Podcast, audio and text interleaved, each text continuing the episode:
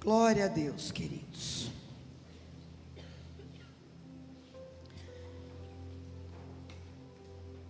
Quem participou desse propósito aí de jejum, das lives? Quem participou?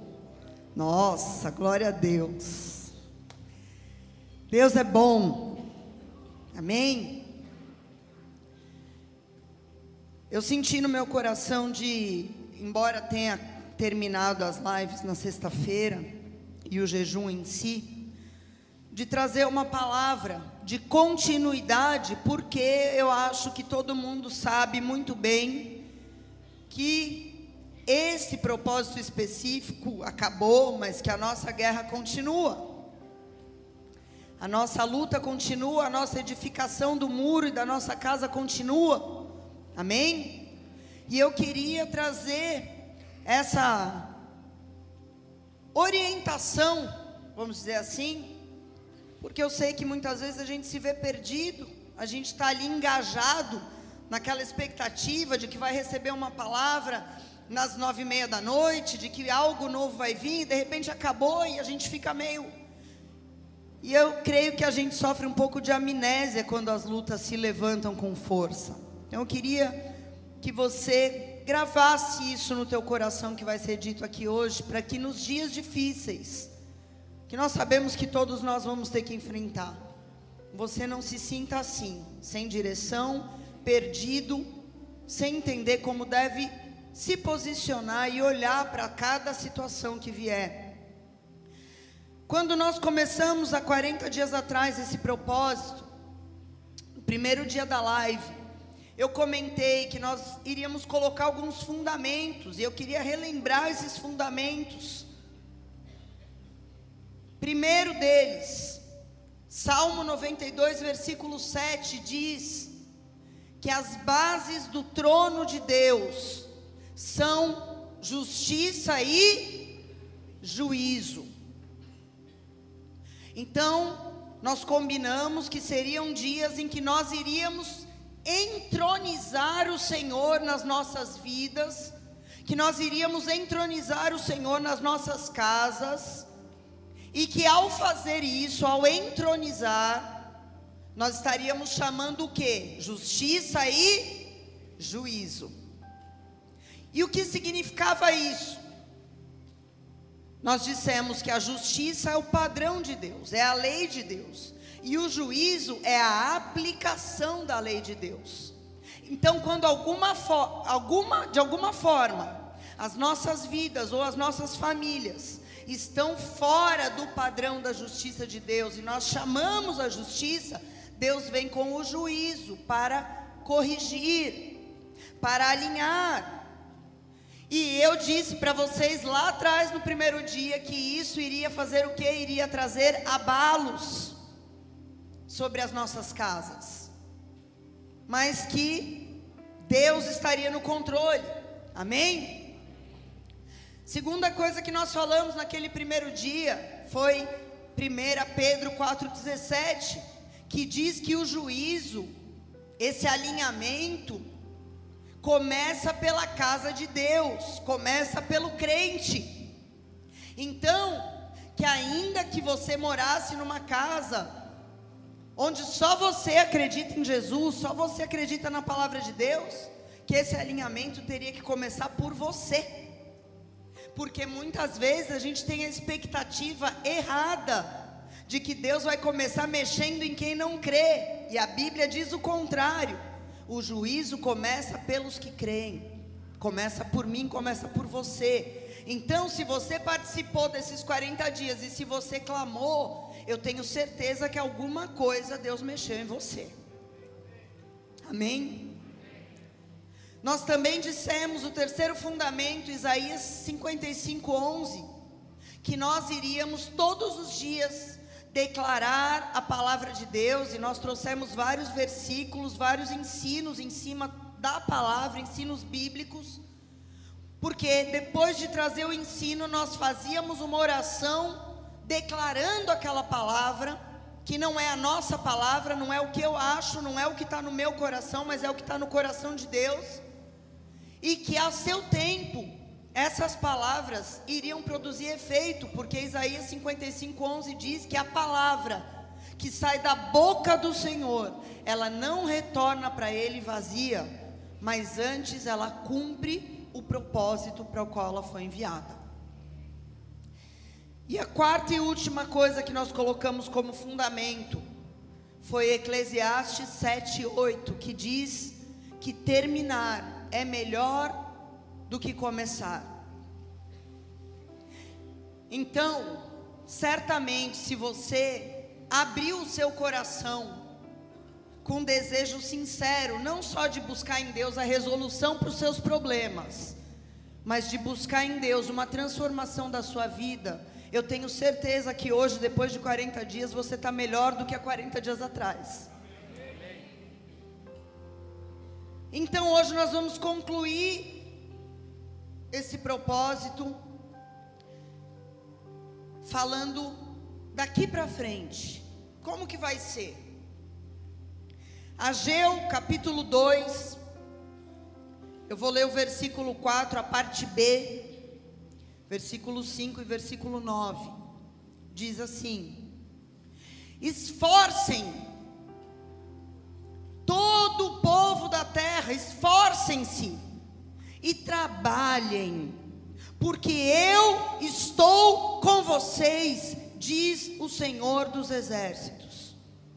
Segundo a palavra da aliança que eu fiz com vocês, quando vocês saíram do Egito, o meu espírito permanece no meio de vocês, não temam. E no versículo 9 ele diz: pois a glória dessa última casa será maior que a da primeira, diz o Senhor dos Exércitos, e nesse lugar eu darei a paz, diz o Senhor dos Exércitos. Diga comigo: o propósito acabou, mas a obra continua. Amém? A obra continua.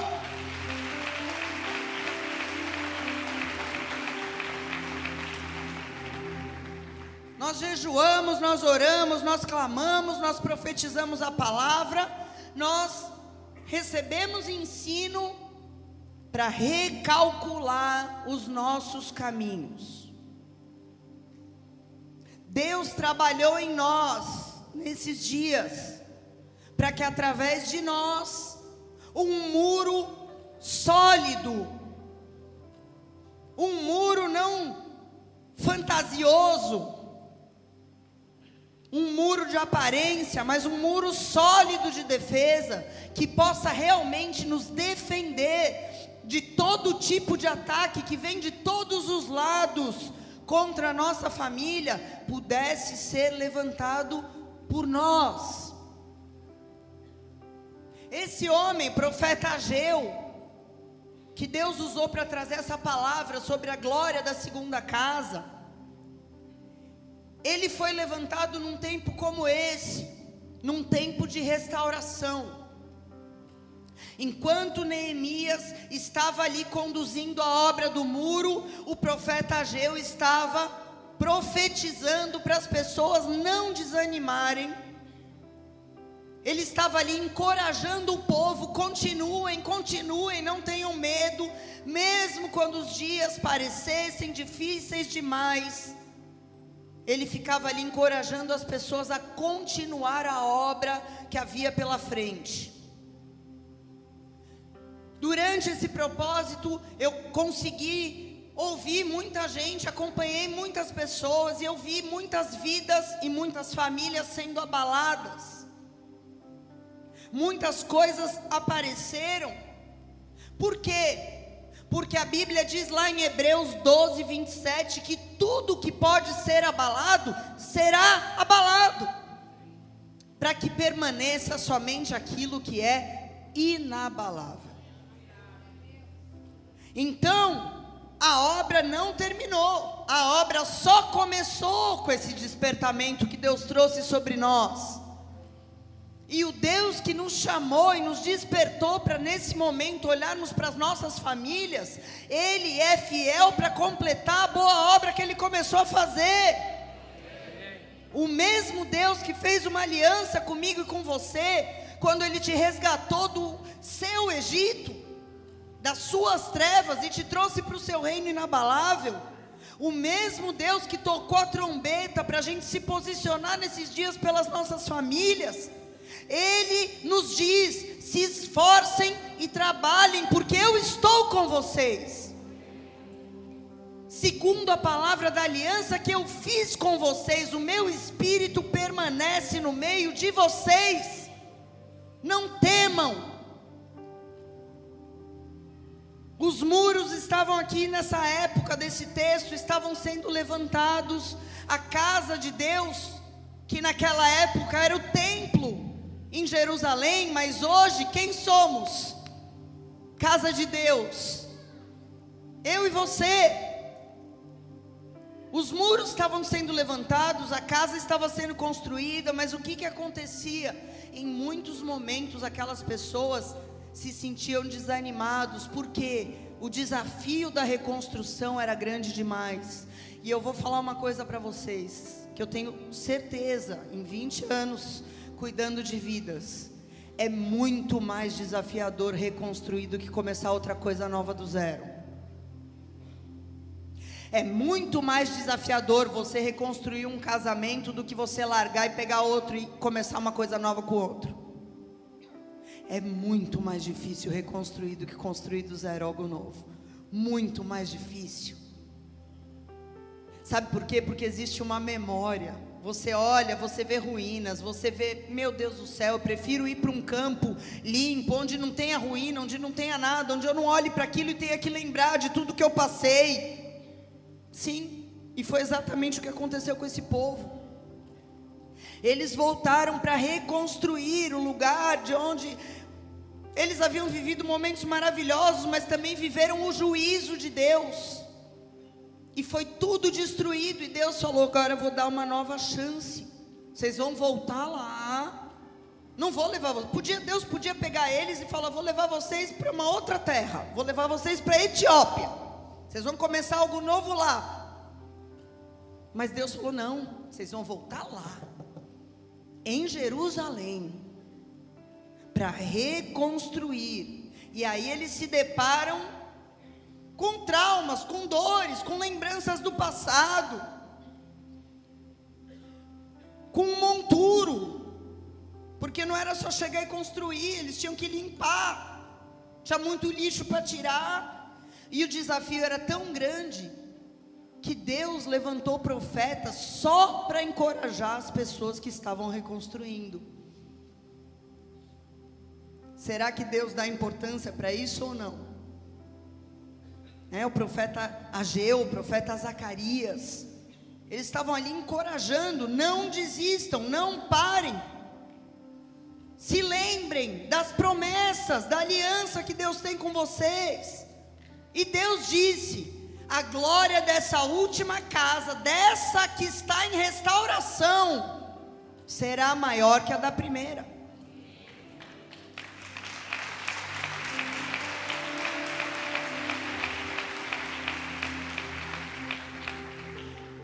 Que, que seria essa primeira casa, pastora? Essa primeira casa é aquela que nós edificamos do nosso jeito, com as nossas expectativas, com a nossa forma de pensar, repetindo muitas vezes os erros que nós vimos os nossos pais cometerem.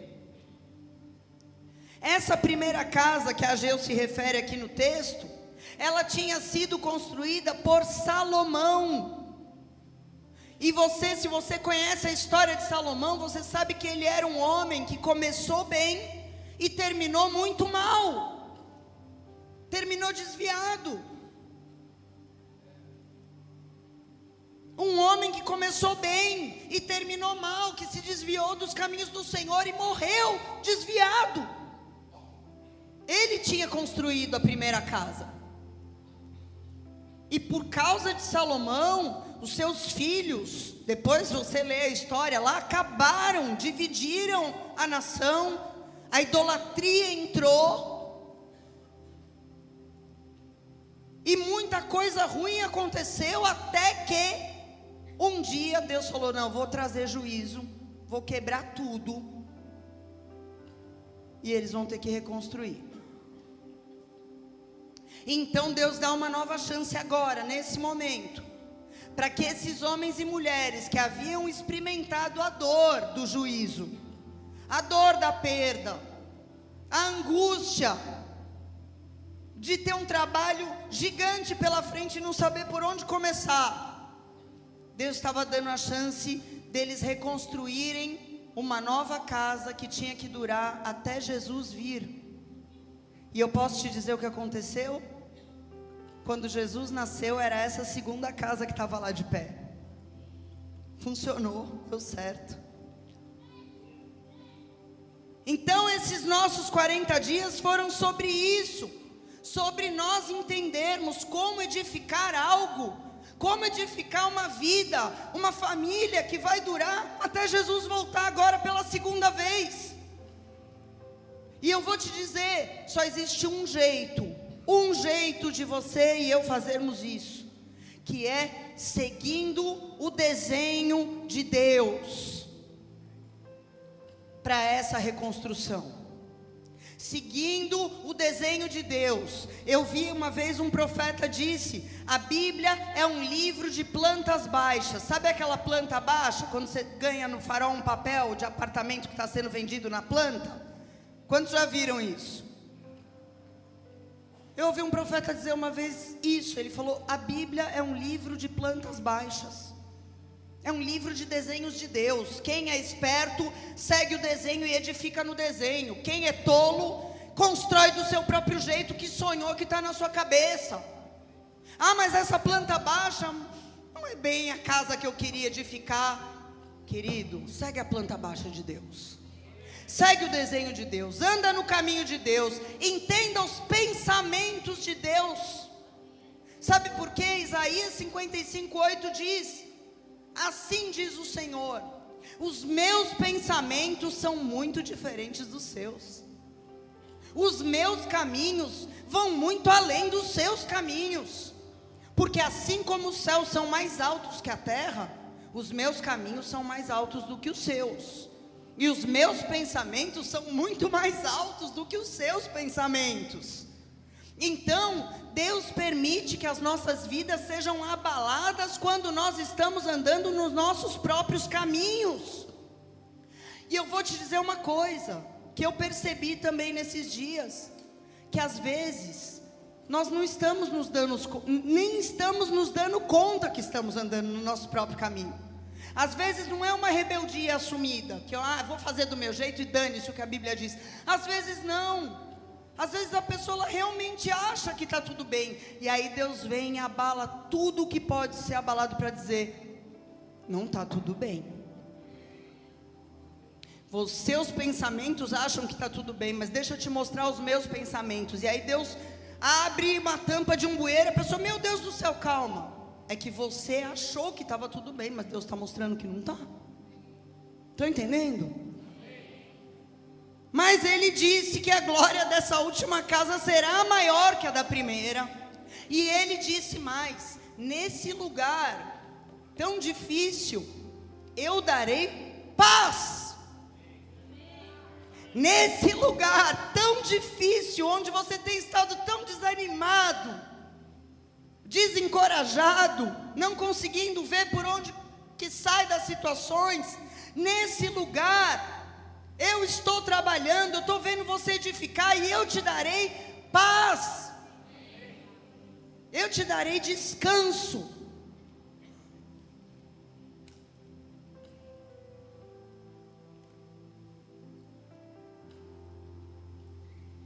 Tem um pastor que eu gosto muito, eu vi ele dizendo outro dia que teve um furacão na Flórida. Sabe aqueles furacões que passa na TV que cai tudo? Que é uma loucura aquilo, né? E teve um furacão, não me lembro, acho que era furacão Andrew, se eu não me engano. E teve uma província na Flórida que todas as casas caíram, todas, todas, menos uma. Aí os repórteres foram em cima dessa casa e falaram: Meu, peraí, tem alguma coisa estranha. Todas as casas caem, e uma única casa fica de pé. Foram lá, CNN, todo mundo lá entrevistar o dono da casa. E chegaram lá, ele abriu a porta, meu, no meio dos escombros, a casa dele de pé. Senhor, qual é o segredo para sua casa estar tá de pé? Ele falou: existe um livro que ensina como construir casas. É um livro do estado da Flórida que ensina como construir casas. Eu segui o livro, todas as vírgulas, pontos, tudo. E o que, que foi descoberto naquele dia? Que os outros vizinhos construíam do seu jeito. Eu achei tremenda essa história. Foi simples, eu só segui o manual da Flórida para construção de casas. Por quê? Porque já é previsto que é um estado que tem esse tipo de ciclone, furacão. Mas as pessoas querem economizar, mas as pessoas querem fazer uma casa mais bonita e não uma casa segura. Mas as pessoas estão entendendo? Todas as casas caíram, menos a do cara que ficou com o livro lá, com o manual da Flórida, como How to Build Your House. É a mesma coisa com a palavra de Deus, gente. Não adianta. Não adianta. Ainda mais hoje que tem oferta para tudo, né? Vou te ensinar a construir sua casa em cinco passos. Vou te ensinar a construir sua casa com mil reais. Vou te ensinar uma oferta de mil reais que o Senhor vai edificar a tua casa. Né? Tem evangelho para tudo. Hoje você vai ver pessoas vendendo planta baixa barata, dizendo edifica assim que eu fiz, é barato, é fácil, é rápido, deu certo. Vamos ver quando vierem as tempestades. Jeremias 6,16. Assim diz o Senhor: parem nas encruzilhadas, olhem ao redor, as encruzilhadas da vida, os momentos de decisão, vou para a esquerda ou para a direita, pare nas encruzilhadas, olhem ao redor e perguntem: qual é o caminho antigo? Qual é o bom caminho? Andem por ele e vocês encontrarão descanso para a alma. Vocês, porém, respondem: não é esse o caminho que queremos seguir. Versículo 17: Coloquei sobre vocês vigias, que disseram: Fiquem atentos ao som da trombeta. E vocês, porém, responderam: Não vamos prestar atenção. Versículo 21. Portanto, assim diz o Senhor: Eu colocarei obstáculos no caminho desse povo. Os pais e os filhos tropeçarão neles, vizinhos e amigos morrerão. É isso que ele está dizendo aqui. Existe um bom caminho. Existe um bom caminho, e esse caminho é o caminho antigo, porque Deus nunca mudou. O padrão de Deus que era lá no jardim do Éden, que era para Abraão, que era para Davi, que era para Paulo, é para mim e para você. Ah, mas os tempos são outros. Cara, pode ser para quem não crê em Deus, mas para mim e para você, os princípios são os mesmos, é o caminho antigo. Ande por ele. Você quer encontrar descanso para a tua alma? Ande por ele. Foi isso que nós tentamos fazer nesses 40 dias, trazer para cada tema. Os caminhos antigos, o que, que, a palavra de Deus fala sobre abertura de olhos, o que, que a palavra de Deus fala sobre arrependimento, sobre confissão de pecados, sobre diligência sobre devoção, sobre unidade, sobre comunicação, sobre devoção, sobre perdão, sobre resolução de problemas, sobre ira, sobre pureza sexual, sobre legado de pais para filhos, sobre vícios, sobre verdade, transparência, sobre sabedoria, entendimento, discernimento, amor, salvação da nossa família, masculinidade bíblica feminilidade bíblica, paternidade saudável, maternidade saudável, bondade dentro de casa, altruísmo, filhos saudáveis, conexão de gerações, saúde financeira, saúde física, saúde emocional, saúde espiritual e gratidão. O que que a Bíblia diz? Quais são os caminhos antigos? Quando a gente anuncia os caminhos antigos para vocês, o que, que nós estamos fazendo aqui? Nós estamos tocando a trombeta, nós estamos anunciando qual é o desenho de Deus, qual é o caminho de Deus para cada um desses assuntos. Mas no fim, como Jeremias disse, você tem a opção de dizer: não quero, obrigado. Esse aqui eu não concordei, eu não acho que é bem assim. Então você sim, você tem a opção de fazer o que você quer. Você é livre para rejeitar a palavra de Deus. Você pode sim trocar o ensino de Deus pela sua própria vontade e dizer: Eu achei muito legal, mas para mim eu prefiro continuar fazendo do meu jeito, eu prefiro voltar às minhas antigas práticas. Você tem esse direito. Mas também você pode ser aquele que diz: Eu ouvi a trombeta tocar, eu me arrependo dos meus maus caminhos e eu quero seguir o caminho antigo, pastor. Eu quero seguir esse bom caminho. E se você é esse, eu quero falar com você. Daqui em diante, independentemente de, do que você vê com seus olhos naturais, na sua casa, na sua família, independentemente do que você vê, porque você não vive por vista, você vive por fé. Por fé, você vai escolher ficar com o desenho de Deus. Por fé, você vai escolher ficar com os limites de Deus. Por fé, você vai escolher ficar com os princípios de Deus.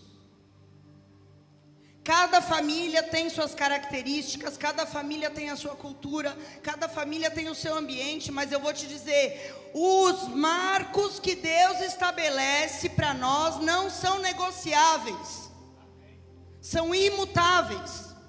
Os caminhos de Deus não são passíveis de revisão, de atualização, como alguns loucos hereges estão sugerindo, que a Bíblia tem que ser atualizada e contextualizada para os nossos dias. Não!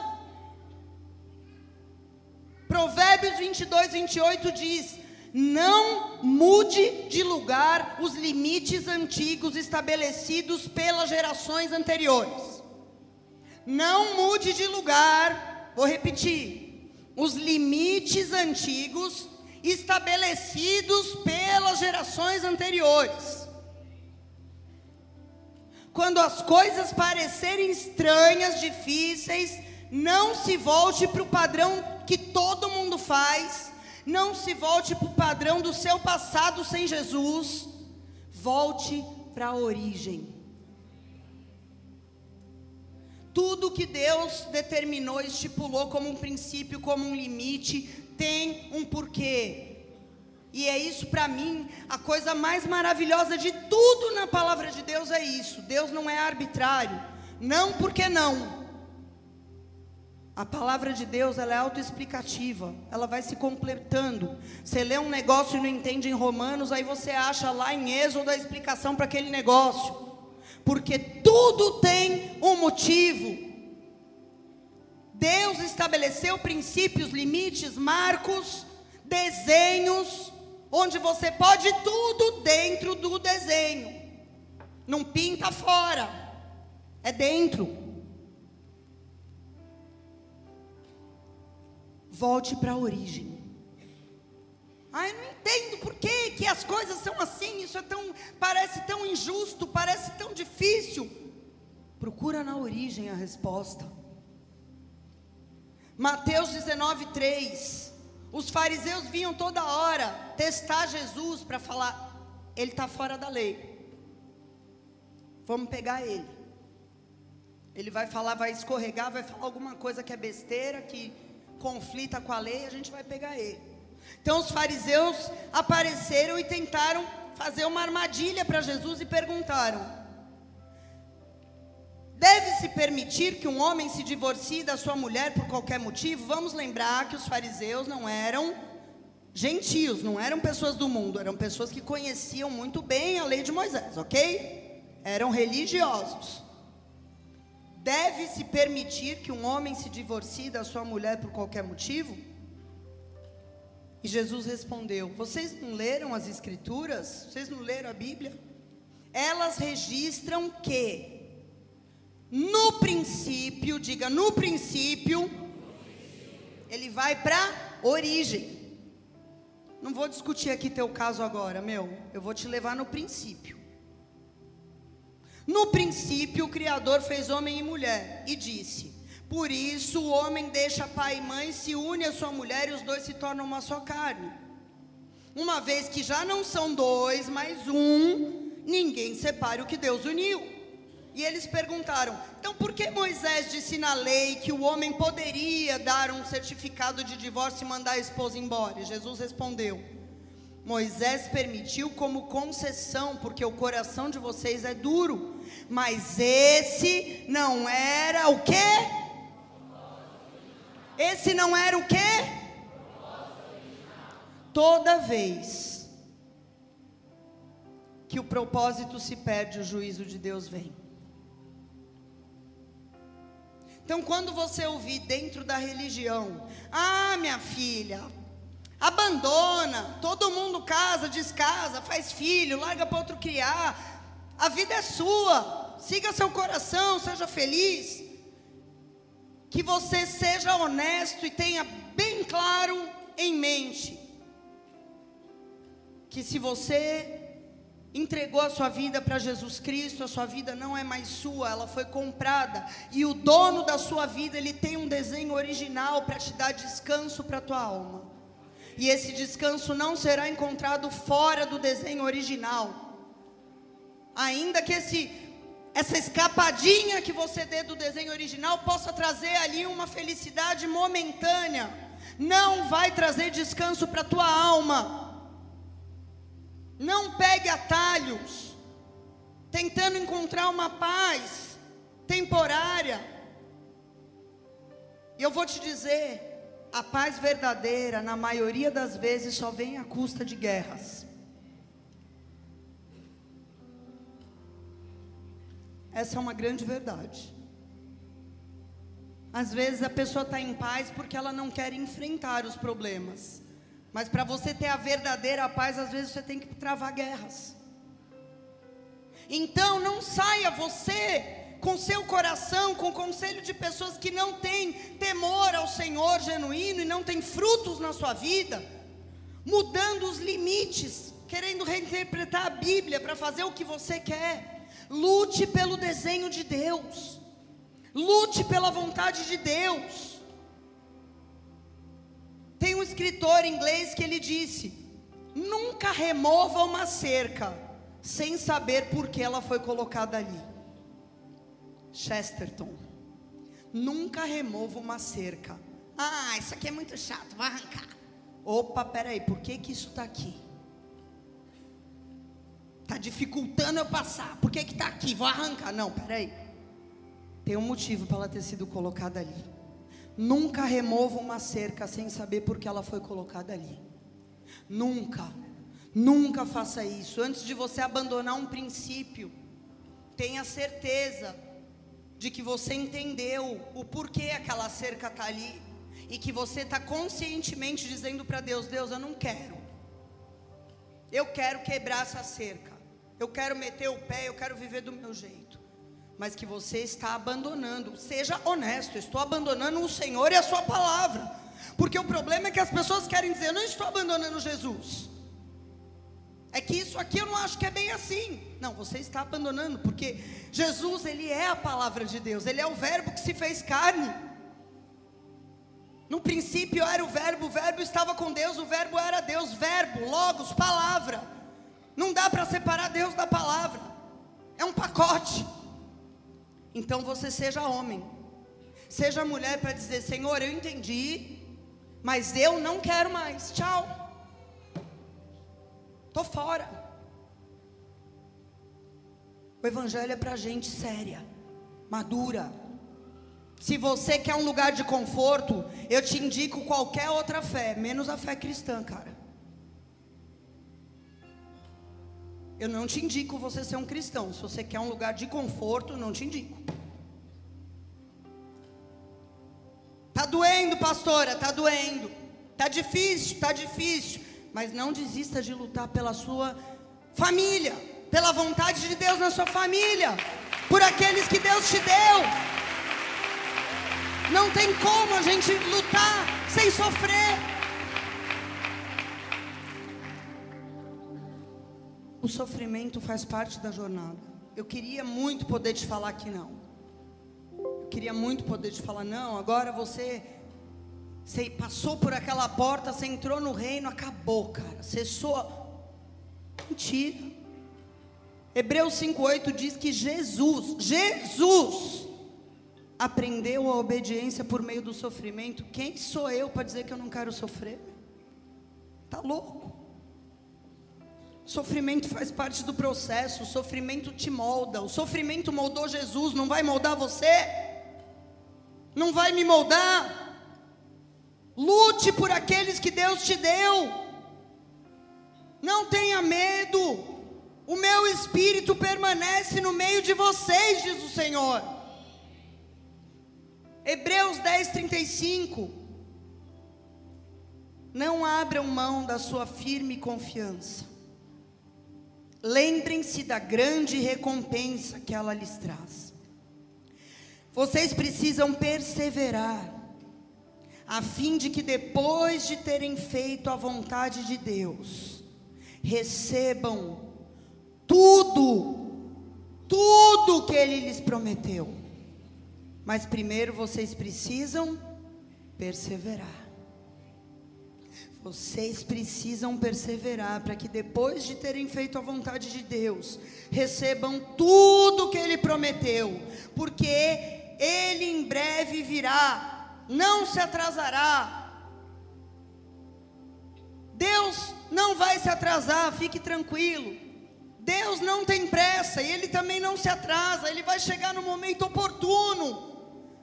E o meu justo viverá pela fé até lá. Se ele se afastar, porém, eu não me agradarei dele. Mas nós não somos como aqueles que se afastam, nós somos pessoas de fé cuja alma é preservada. Aleluia! Ora basuri canta. Se coloque de pé no teu lugar. Nós não somos daqueles que arregam, que desistem. Nós somos aqueles que creem para a conservação da alma, aqueles que acreditam que um Deus bom não pode fazer um desenho ruim, que um Deus perfeito não pode fazer um princípio imperfeito.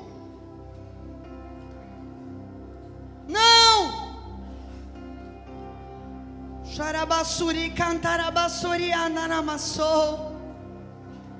Ah, Senhor, vem com teu espírito de fortaleza sobre essa casa. Arabassuri cantarabassuri ananamachei. Esse tempo foi como um tempo de despertamento, como um tempo de treinamento, como um chamamento, como um alistamento. Porque muitas batalhas virão, muitas batalhas virão na tua vida e na vida de pessoas que vão estar perto de você. E você vai dizer para essa pessoa: Eu venci a minha batalha, agora eu vou te ajudar. Eu consegui a muita custa levantar um muro de defesa na frente da minha casa, agora eu vou ajudar você a levantar o teu. Orabasuri cantaramachei. Arebashori ananamasori ananamachei.